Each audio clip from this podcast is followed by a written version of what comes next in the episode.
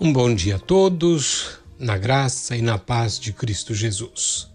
Lucas capítulo 24, verso 16, nos afirma: Os seus olhos, porém, estavam como que impedidos de o reconhecer. Com esse texto, eu tomo a devocional de hoje, cujo título é A Mentira os Cegou. Isso estamos falando dos, de dois discípulos que estavam no caminho de Emaús. Você pode imaginar a surpresa deles quando Jesus partiu o pão? Conforme o relato de Lucas, foi somente à mesa que se deram conta de quem era aquele que caminhava com eles, que por insistência foi constrangido a entrar em casa para passar a noite. Antes disso, porém, sabemos que a dor e a tristeza haviam se apoderado de seus corações com uma tenacidade absoluta. Mas por que estavam tristes? Porque criam que Jesus estava morto. A verdade, porém, é que Cristo não estava morto. Ele estava vivo, bem vivo. Ele lhes havia anunciado que ao terceiro dia voltaria à vida. É verdade que algumas mulheres o haviam visto, no entanto, as conturbadas emoções que experimentavam não lhes permitia ver a realidade.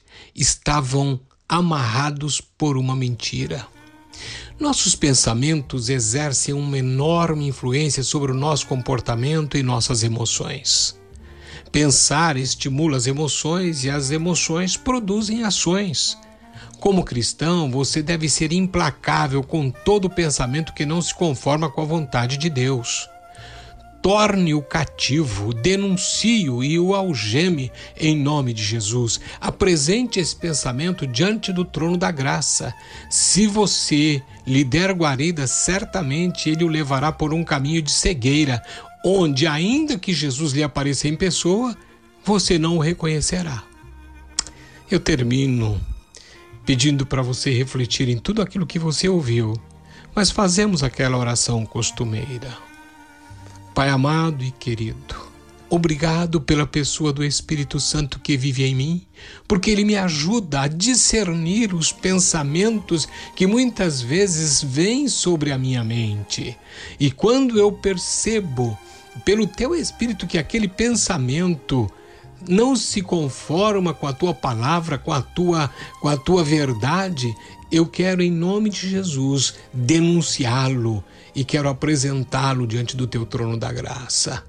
Pai, me ajuda cada dia, em nome de Jesus. Amém.